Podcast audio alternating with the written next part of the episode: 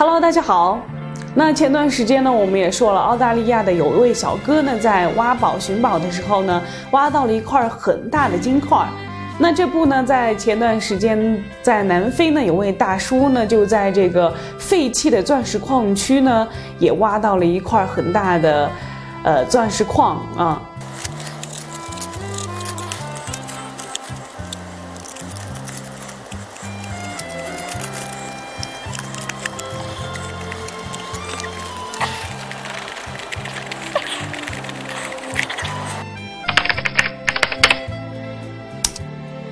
我们都知道啊，这个南非是世界上，呃，产出钻石矿最大的地区了，可以说是最重要的钻石矿都是从这里产出的。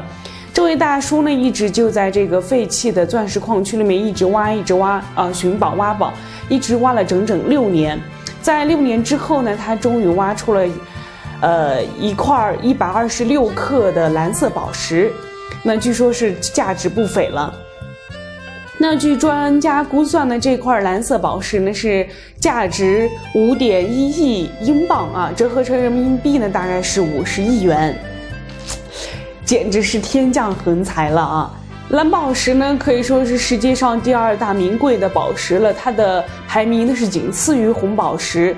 那很多人都想知道这块名贵的宝石呢到底是被这位南非的大叔怎么弄了啊？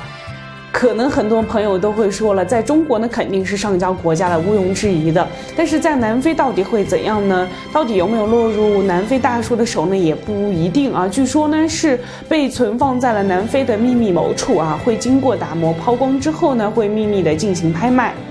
那相信听到这个故事呢，很多小伙伴都已经无心上班了，就只想着要不辞了工作去南非寻个宝，挖个宝。